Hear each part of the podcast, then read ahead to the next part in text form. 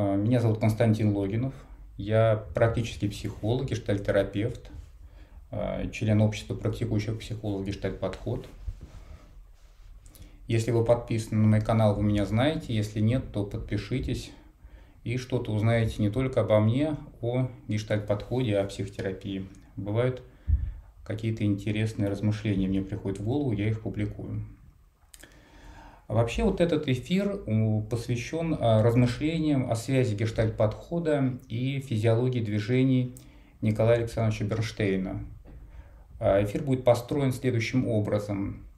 Я сделаю доклад где-то порядка 30-40 минут, и далее предложу вам озвучить свои идеи на основании вот той информации, которую вы услышите.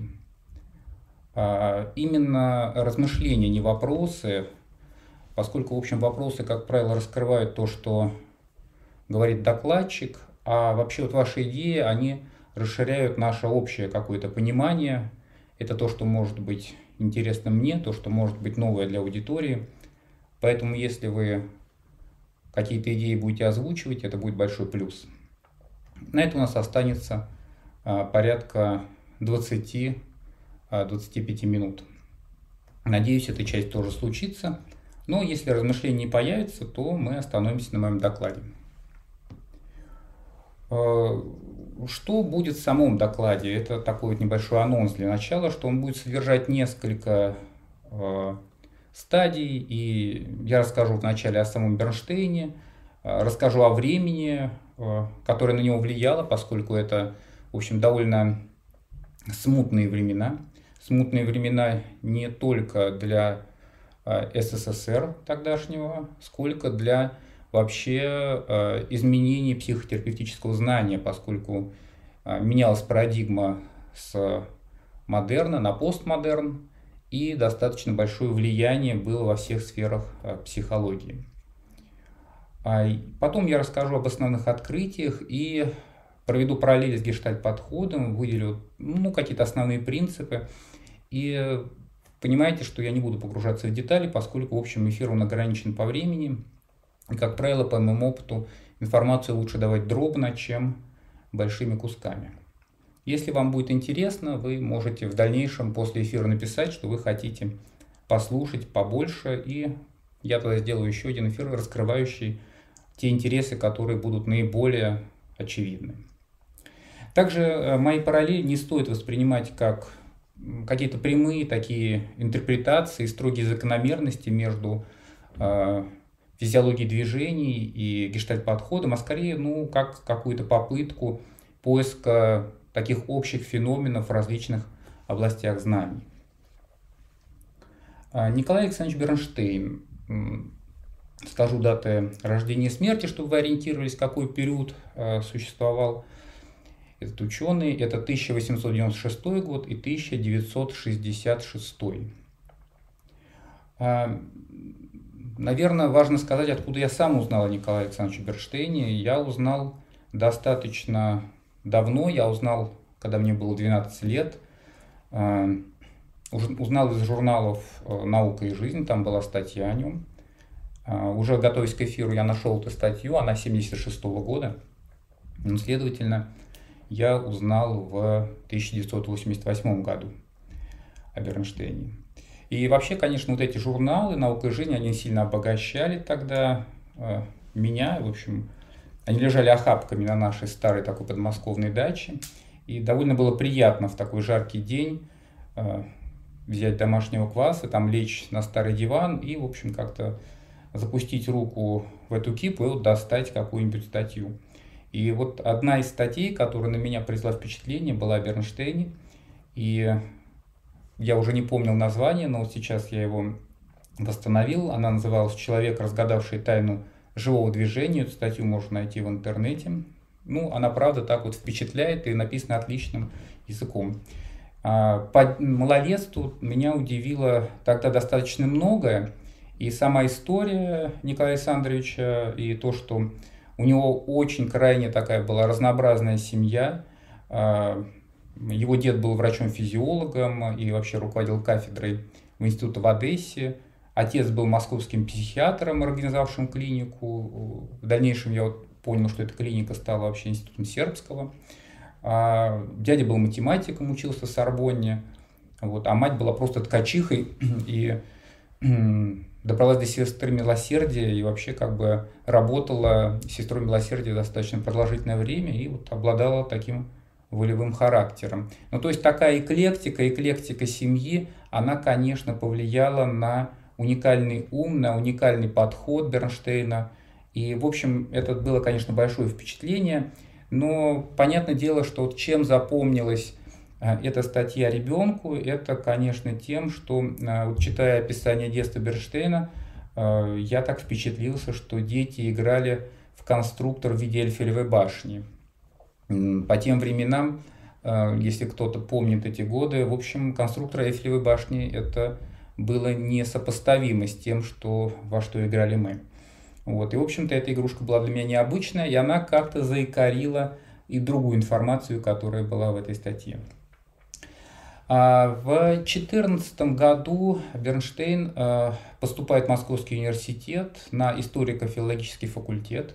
И начинается Первая мировая война, на которой он служит э, санитаром и после переводится э, на медицинский факультет и после окончания войны работает по двум профессиям – психиатром и лором, отоларингологом. В 1921 году в Москве создается Центр Института труда, в котором Бернштейн начинает разрабатывать основы теории управления движениями и, в общем-то, становится родоначальником новой науки под названием биомеханика. Вообще вот примечательность работ Бернштейна заключается в том, что э, вот до сих пор его открытия ну, как бы э, достаточно актуальны и современны, а те вопросы, которые он ставил, а, перед а, наукой, перед исследованием до сих пор являются а, большим поводом для того, чтобы продолжать исследования. И, в общем-то, вот эти знания, которые Бернштейн сформулировал, они применяются во всех отраслях специалистами, работающими с телом. Вот, к примеру, на Московской конференции, посвященной бодинамике, такому направлению, разработанному Лизбет Марчелл, был заявлен мастер-класс «Интеграция теории Бернштейна и бодинамики». Я, к сожалению, на эту конференцию не смог попасть, но мне это крайне было интересно, поскольку много аналогий я действительно вижу. А если вы что-то знаете о Либет Марчелл, то вы прекрасные люди. Если не знаете, то у вас есть отличный повод узнать что-то новое и стать прекрасными людьми. Потому что Марчелл разработала такую очень точную подробную структуру, включающая в себя такие различные этапы развития ребенка и развития, что важно ребенку во взаимодействии со взрослым. А, и при этом, что достаточно мало учитывают всякие теории развития, что а, у ребенка есть определенные внутренние побуждения, которые так а, реализуются и поддерживаются или фрустрируются взрослым. И как вот эта вся сущность, сущность человека, маленького человека влияет на его телесность. Это крайне интересное исследование, и вообще само направление достаточно интересно распространено.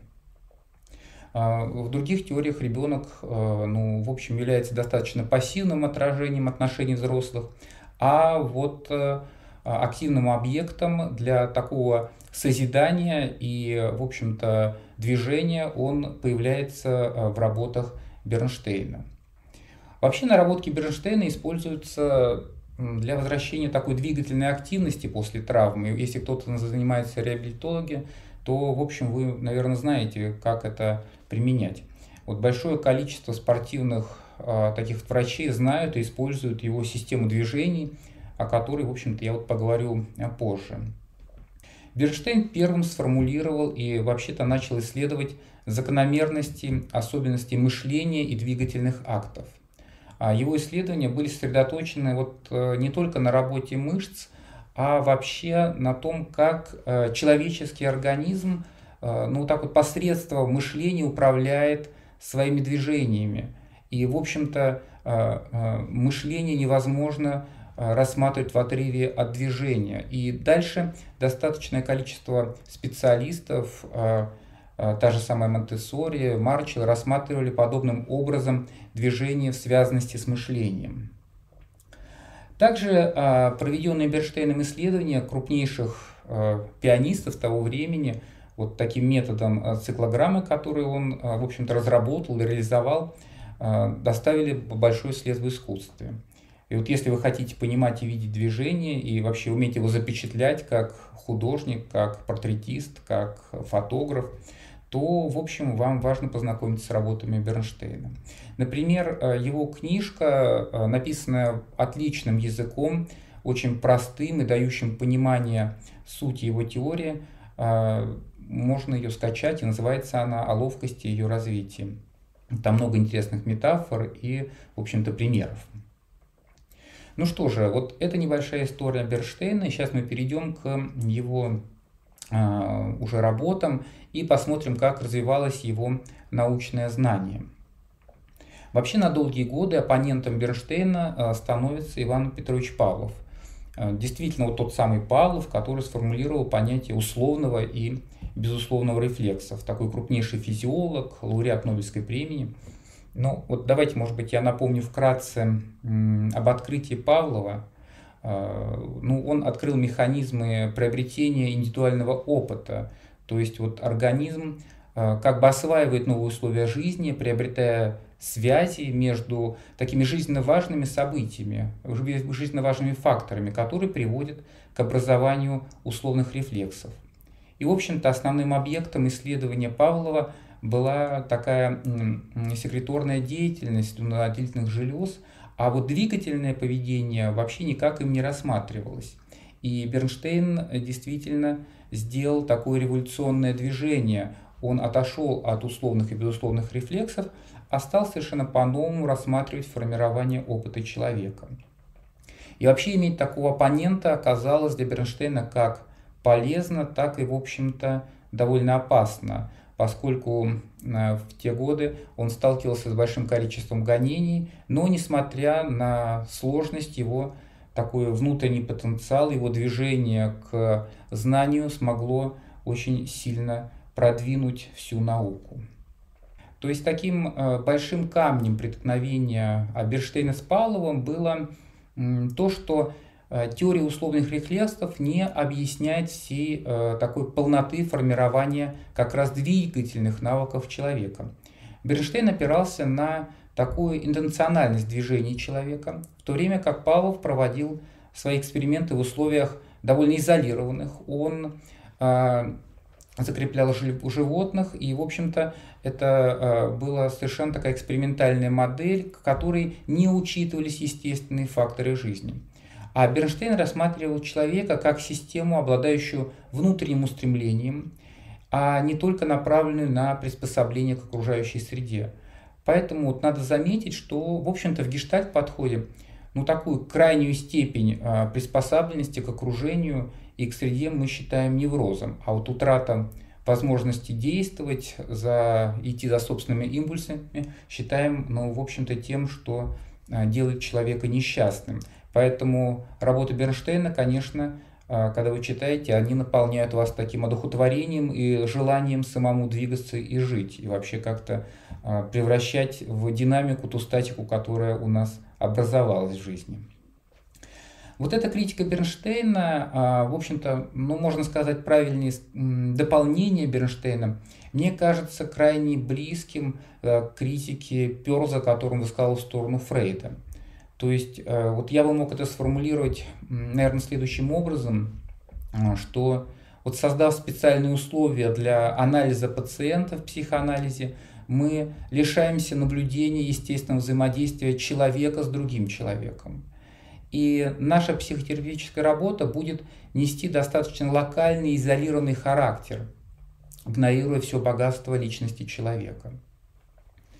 Также, учитывая интенциональность а, а другими словами, что такое интенциональность? Это некая направленность движений. Бернштейн крайне близко касался того, что уже многие годы используют э, гештальтерапевты в своих практических работах. Остановленные слова, чувства, э, мысли какие-то клиента, они отражаются в психике терапевта, задавая ну, некое движение в сторону э, неосознанного. Вот в когнитивных науках этот феномен э, достаточно известен, он называется как такой прайминг-эффект. То есть мы что-то помним, но не осознаем, что мы это помним. Э, ну, давайте я немножечко отвлекусь. Вот э, довольно интересные были эксперименты с людьми, у которых была нарушена долговременная память.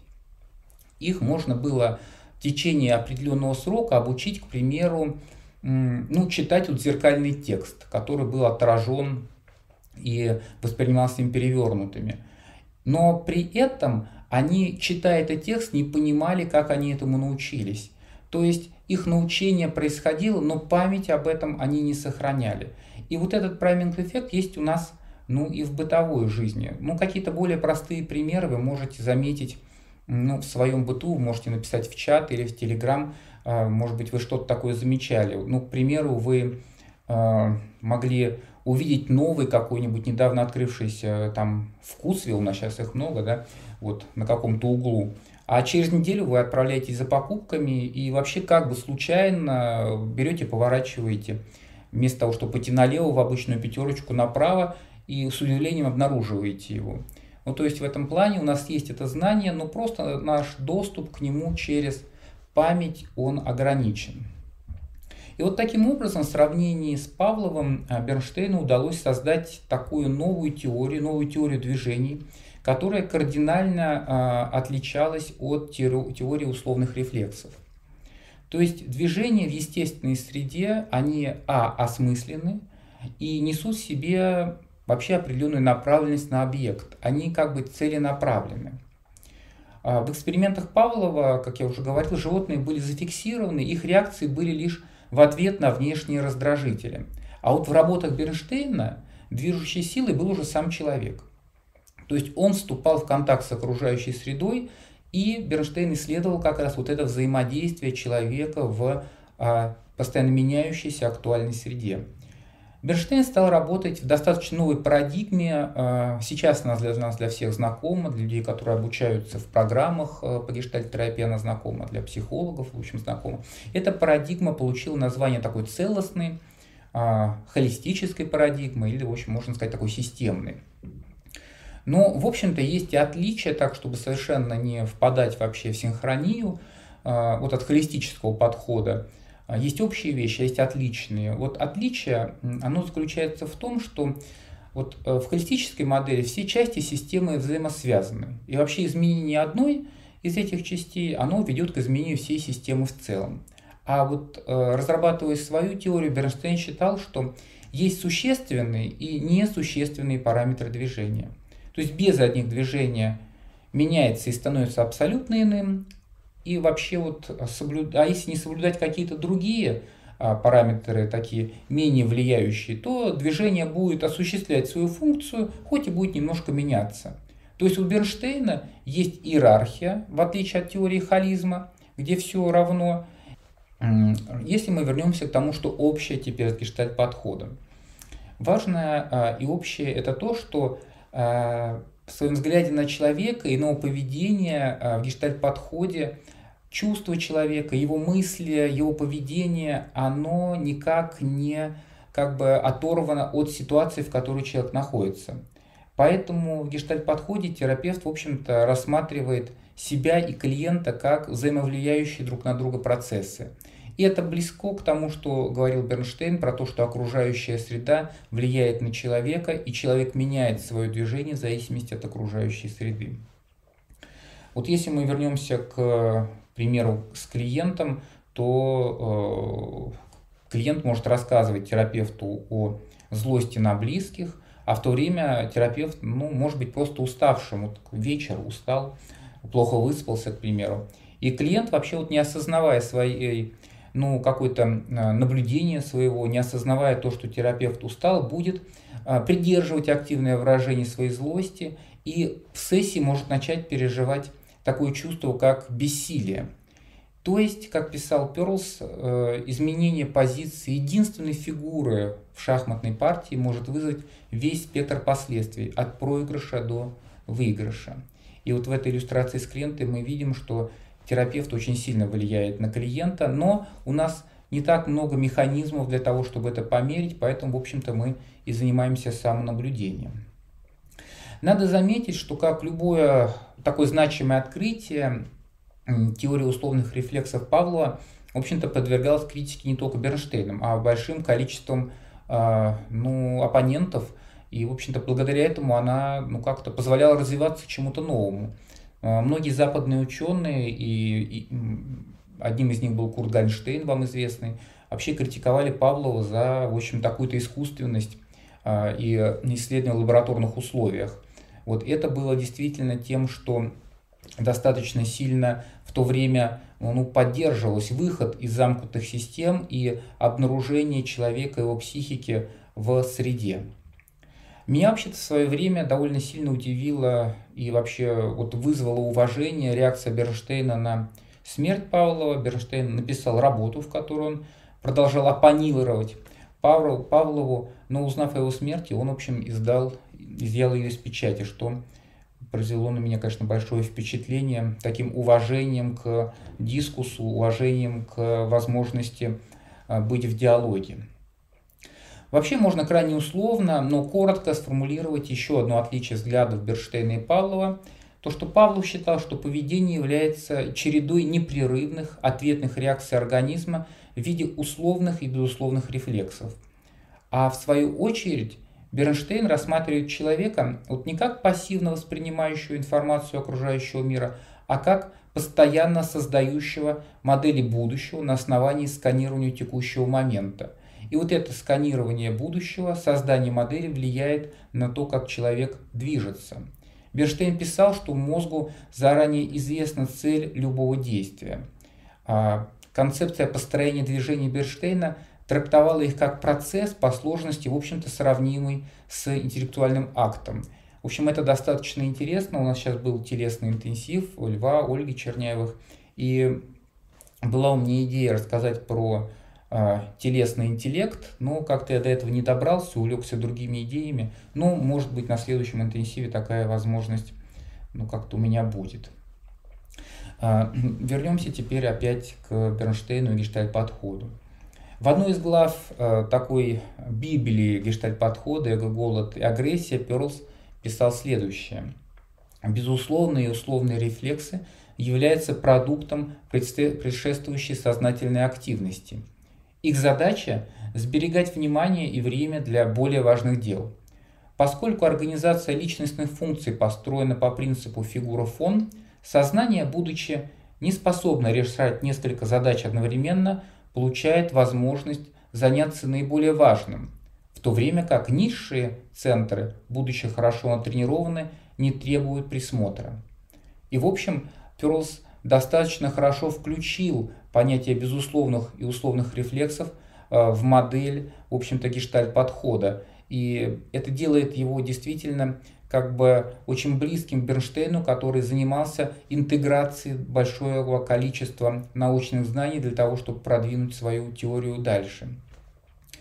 Далее, говоря о построении движения Бернштейна, мы можем увидеть э, связь вот с этим утверждением Перлза.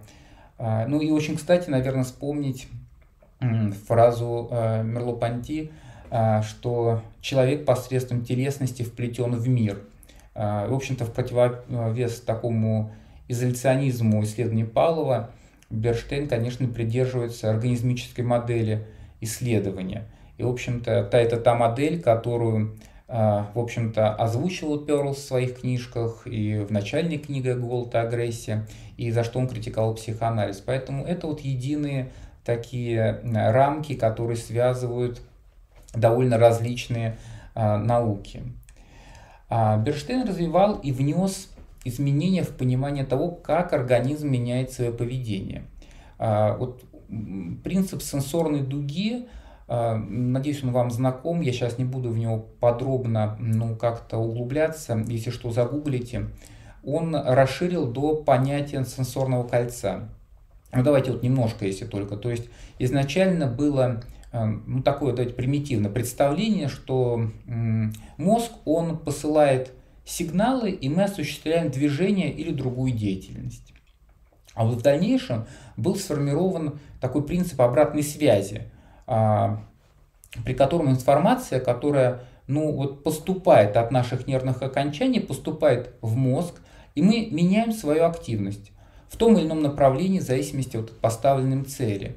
Таким образом, у нас как бы получается такое сенсорное кольцо, которое постоянно обрабатывает информацию с периферии, и она поступает в мозг, от мозга опять в периферию. И мы постоянно находимся в цикличном обработке информации. Вот, то есть таким образом у нас присутствует постоянная и циклическая обратная связь. И, в общем, продолжая свои исследования, Бернштейн вводит такой термин, как опережающее отражение. Этот термин включает э, в себя вот это сенсорное кольцо, которое он описал, то есть э, то, что у нас есть постоянная обработка импульсов, и она не заканчивается, и также возможность человека предвосхищать свои действия в будущем. И тогда мы не только достаем из памяти какие-то двигательные акты, а мы создаем их на основе той картинки, которую мы прогнозируем и то, что мы считаем будет нам необходимо сделать. Это достаточно интересно. Сейчас большое количество различных исследований есть, которые, в общем-то, подтверждают, что а, наши центры головного мозга активизируются намного раньше, чем мы совершаем определенные действия. Сейчас мы коснемся а, уровня движений, которые а, описал Николай Александрович. Он выделил и подробно описал пять основных уровней построения движения. В движении тела эти уровни, они как бы участвуют в разной степени осмысленности и подключаются в зависимости от необходимости нашего действия. То есть, к примеру, вот первый уровень, такой самый низкий, это ну, такой уровень тонуса, напряжения мышц. Берштейн приводил пример, что это такое непроизвольное дрожание тела от холода, или же от страха, или от возбуждения, стук зубов при этом же холоде. То есть это такие а, тонусовые напряжения или расслабления нашего мышечного «я». А второй уровень – это уровень, на котором человек получает а, сигналы от рецепторов тела, которые сообщают ему о его внутреннем состоянии, о том, что происходит внутри тела. И, в общем, собственно, а, вот этот уровень, он позволяет человеку как бы ориентироваться в своем внутреннем пространстве, то, как я себя ощущаю внутри, то, насколько я синхронизирован в своих движениях. Этот уровень не включает никакой внешний план. Третий уровень – это уровень, на котором мы получаем сигналы от внешнего пространства и отвечаем за построение движений, которым будет необходима ориентация вот в этом внешнем мире. Четвертый уровень – это уровень владения предметами. То есть, когда движения организуются в соответствии с теми предметами, которыми мы хотим использовать, и то, как мы их хотим использовать. И пятый уровень – это последний уровень по Бернштейну, это уровень смысла, то есть движения, которые подкрепляют и сопровождают что-то осмысленно делаем, то, то, что осмысленно мы делаем. То есть, например, письмо. А, нам вот важно а, что-то написать, и наше движение, оно, оно автоматически обслуживает то, что мы воспроизводим, вот то, что у нас есть в уме. И вот это вот как бы тот момент, когда движение является не само по себе а, как бы важным, оно как бы сопровождает некую наш акт осмысленности и воспроизводит его. Ну вот давайте вот, э, к примеру, мы можем привести какой-то пример ну, с использованием телефона. Сейчас а, так вот для нас, наверное, более актуально, чем письмо. То есть первый уровень это когда вы держите телефон и за счет вот тонуса мышц он вообще у вас в руке удерживается. А второй уровень это будет, когда вы, ну, к примеру, там вводите а, пальцем а, по экрану, вот, и в этом плане ваши рецепторы, они как бы синхронизированы с этим держанием, это ваше внутреннее ощущение равновесия. А, к третьему уровню вы можете, например, э, как-то понять, что держа этот телефон, вы его как-то поворачиваете для того, чтобы блики солнца как-то вам не очень мешали.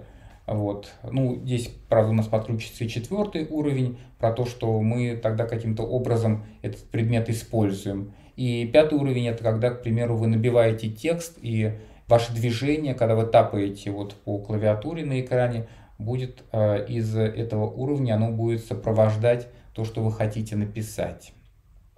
Вот эти этапы построения движений Бернштейна вообще сущностно связаны, э, ну как вы думаете, с чем? Я думаю, что вот, в общем, те, кто занимается гештальт-подходом, может быть, они уже догадались, что они сущностно связаны с циклом контакт, контакта в гештальт-подходе. В общем-то, напомню, что концепция вот цикла контакт, она была сформулирована и предложена Гудманом и Перлзом, и, в общем-то, она ну, довольно сильно обросла там всякими новинками в виде защитных механизмов различных, но достал, осталась, в общем достаточно неизменной с 1951 года. И, в общем-то, суть цикла контакта заключается в том, что человек удовлетворяет ну, свои потребности и удовлетворяет их а, как бы через прохождение некоторых этапов. Вот давайте я сейчас эти этапы назову, а вы попробуйте соотнести это с уровнями движения Бернштейна. То есть первый этап, этап в цикле контакта – это приконтакт. Это тот этап, на котором человек сосредоточен на своих телесных ощущениях. И вот его фигурой будет, а, ну, как бы являться такое мускульное напряжение и прочие телесные процессы. А весь внешний мир, он будет как бы фоном, он будет не очень различим. То есть я буду прислушиваться к себе, что у меня урчит, где у меня тянет – то есть я буду в этом месте находиться в ориентировке своего внутреннего «я». А второй этап – это этап контактирования, а, и контактирование проявляется в ориентировке в окружающей среде. То есть происходит такое формирование представления о объектах, которые есть вокруг нас, объектах, которые способны удовлетворить наши потребности, и происходит выбор подходящего объекта и, в общем-то, отвержение прочих. Ну, достаточно интересно соотносить это с Бернштейном, правда, вот как выход из внутреннего и потом а, вход во внешнее устроен. Вот третий этап – это финальный контакт, это уже действие с выбранным объектом, это удовлетворение потребности. Ну, к примеру, это то, когда вы сидите на э, дома и вдруг вы чувствуете, что внутри у вас есть какое-то распирание, у вас есть ощущение, что у вас сжимаются челюсти, вы определяете в какой-то момент, что вы злитесь, вы начинаете как-то осматриваться вокруг, что же вызвало вашу злость, и понимаете, что вашу злость э, ну, как-то вызывает кошка, которая сидит и, в общем-то, нагло на вас смотрит, а еще лапкой царапает ваш любимый пледик. Вот, и в этот момент вы идете к этой кошке и отсаживаете ее от пледика. То есть вот наступает такой финальный контакт, вы что-то делаете, вы совершаете вот это действие с кошкой. В общем, у Бернштейна это как раз вот один из этапов, когда вы совершаете действие с объектом. Последний этап постконтакт – это такое отпускание объекта и начало ассимиляции полученного опыта. Ну, я надеюсь, что вам удалось заметить вот эту схожесть процессов, процессов движения от внешнего к внутреннему. И, в общем-то, вот э, в цикле контакта Гудмана, Перлза и уровнях движения Бернштейна прослеживается такое движение к удовлетворению потребностей. И, безусловно, э, Бернштейн не занимался так детально, э, рассматривая это во взаимодействии с людьми, у него была другая задачка. Но мы вообще можем как-то использовать вот его вот эти идеи для того, чтобы а, ну, как бы видеть, как обустроена наша реализация психологических процессов, поскольку вот мы работаем в такой парадигме, которая ну, учитывает как бы все феномены, то, в общем, как человек мыслит, так он и действует, следовательно, и наоборот, как человек действует, так он и мыслит. Достаточно легко найти этому подтверждение. Сами идеи Берштейна содержат в себе э, ну, достаточно как я уже говорил, возможности человека предвосхищать свои действия. И, в общем-то, надо понимать, что по Бернштейну э, у нас хранятся э, в нашем опыте, в нашем мозге, в наших нейронных связях не какие-то клише действий, а у нас содержится некая формула движения, которая трансформируется под окружающий мир. И, в общем, это достаточно было революционное такое утверждение, которое Э, множество раз оспаривалось, но вообще в гештальт-подходе мы рассматриваем психику как такую динамическую систему. И вот эта наша вся функция self, в который ну, наше я состоит, следовательно, из различного рода процессов. Да? Это процесс эго, процесс выбора, процесс персоналити, процесс нашего знания о себе и процесс ид, наших чувств, наших ощущений. И каждый раз изменение этих процессов ведет к формированию нашего нового «я». И в этом плане Бернштейн как раз также подходит к тому, как происходит движение. Он также рассматривает это как некая динамическая структура, которая меняется. То есть мы не достаем из себя движения для того, чтобы их воспроизвести, а мы каждый раз создаем такой вот творческий акт для того, чтобы это движение появилось.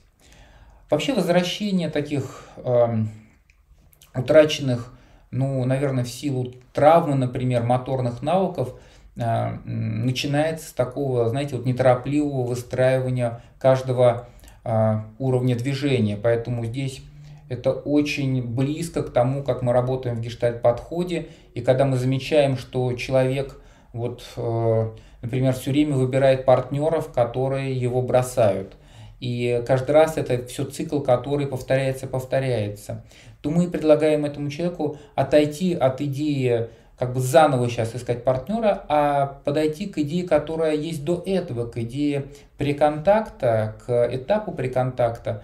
Попробуй-ка а, сориентироваться в себе, а какой ты, а что ты хочешь. И точно так же в, а, в идеях Бернштейна для того, чтобы освоить какой-либо навык, какое-либо движение, нам нужно начать с самого начала. Нам нужно освоить что-то а, начальное, постепенно развивая этого до другого, более сложного опыта и более сложного действия. Мне кажется, что был еще такой, у нас немножко времени уже для вопросов есть, ну давайте я сейчас еще немножко коснусь, а, такой интересный эксперимент, который был а, проведен а, с людьми, которые были травмированы и потом прошли курс реабилитации. Ну, к примеру, у человека была травма руки, и этому человеку предлагалось закрыть глаза и поднять руку ну, максимально высоко. И отмечали тот угол, на который человек может эту руку поднять. А потом просили поднять э, также его руку, но уже до определенной отметки, которая э, была значительно выше первоначального уровня и с открытыми глазами. И вот испытуемые поднимали руку до этой вот последней отметки и значительно увеличивался вот этот угол, который был в прошлых показателях. И вроде бы физиологически должно быть одно и то же. А вот оказывается нет. Оказывается, что физиология определяется здесь совершенно такими не физиологическими вещами, а именно той целью действия, которая ставит перед собой человек. То есть включение э, в процессе построения движения э, различных структур мозга, она обусловлена психологически. То есть вот смыслом тогда движения становится не просто то, что я поднимаю руку, а то, ради чего я ее поднимаю. И в этом плане тогда меняется и моторика, и меняется, следовательно, диапазон, который человек может себе позволить сделать. Вот в гештальт-терапии мы также видим довольно часто такую потерю энергии и вообще какую-то невозможность достичь удовлетворения ну, своих потребностей у человека в случаях такого плохо сформированного осознания потребностей, или же э, возникают какие-то препятствия прошлого опыта, которые накладываются на новую ситуацию и э, меняют вообще смысл происходящего. Ну, как аналогия может быть, что вот у вас восстановилась рука, но вы ее поднимаете ну, с опасением, что если вы поднимете очень высоко, то вы ее опять повредите. И в этом плане функционально все окей, а вообще сделать не можете. Ну и также в психологической реальности нашей, когда, например, вот, например, вот тот же самый человек, которого постоянно бросают, вот он вступает в отношения, но дальше не может окончательно довериться партнеру. Ну, потому что, в общем, его опыт все время говорит о том, что ну, его постоянно бросают, и он не может сформировать вот этот а, ну, новый какой-то смысл, который ему позволил бы достичь доверия и достичь расслабленности. А, смотрю на время, у нас уже прошло прилично, 45 минут, обычно для аудитории, в общем, в вечернее время, в субботу этого достаточно, даже, наверное, может быть, стоило в полчаса уложиться. Поэтому я на этом остановлюсь. А, надеюсь, что вам удалось почувствовать интерес к работам, вот, в общем-то, гештальт-практиков и трудам Николая Александровича. А сейчас вот, немножко остается времени, там 15 минут, и приношу извинения, что задержался, хотел сделать, чтобы было 20, но вот что-то увлекся. Вот. Поэтому предлагаю в оставшееся время вам ну, как-то поделиться, может быть, какими-то своими соображениями, если они у вас есть. Вот. И это можно сделать вот голосом как раз в телеграм-канале, что-то сказать, а участникам э, какой-то трансляции в YouTube, ну, вы можете написать, какие идеи у вас возникли. Вот на это у нас сейчас есть время. И, пожалуйста, не вопросы, а вот именно если есть идеи какие-то. Ну, пока непонятно. Вот либо у нас технические возможности подводят, либо, как это обычно бывает, рассказав многое, потом сложно что-то уже после меня говорить. Вот Маша хочет сказать. Да, Маша, говорим. Добрый вечер. Слышно? Да, да, да. Да, у меня возникла интересная аналогия. Я когда музыкой занималась, э, то очень сильно впечатляло, когда э, человек начинал, например, имея определенный уровень мастерства технического, ну, предположим, владение фортепиано, э, когда преподаватель, например, ставит задачу ну, там, эмоционального выражения чего-либо, то есть не технического характера, то иногда, идя за решением этой задачи, оказывалось, что человек, например, начинал играть на том уровне, который раньше казался вообще недоступным технически. Ну, то есть сильно менялся звук, и, в общем, ну, преображалось очень сильно вообще как бы его такое техническое оснащение игры.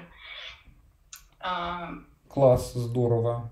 Это как раз вот те идеи, которые заложены Бернштейном, что вот есть некая тогда возможность двигаться к какой-то цели. Это влияет прям на моторику и на возможности человека. Да, да. Ага, спасибо, Маш, отлично, спасибо. Можно тогда на этом остановиться. А, пишите, пожалуйста, свои комментарии под этим эфиром в Телеграме и свои какие-то комментарии под эфиром а, в Ютубе. А, будет понятно, стоит ли продолжать такие серии, потому что прямые эфиры – это то, что я, в общем-то, не часто делаю. Имеет ли сделать их? или же имеет смысл делать просто записи. Поэтому будет здорово, если вы откликнетесь и сделаете, следовательно, перепост, поставите лайк. Это поддержит канал и меня. На этом все. Спасибо. Всего вам доброго и до встречи.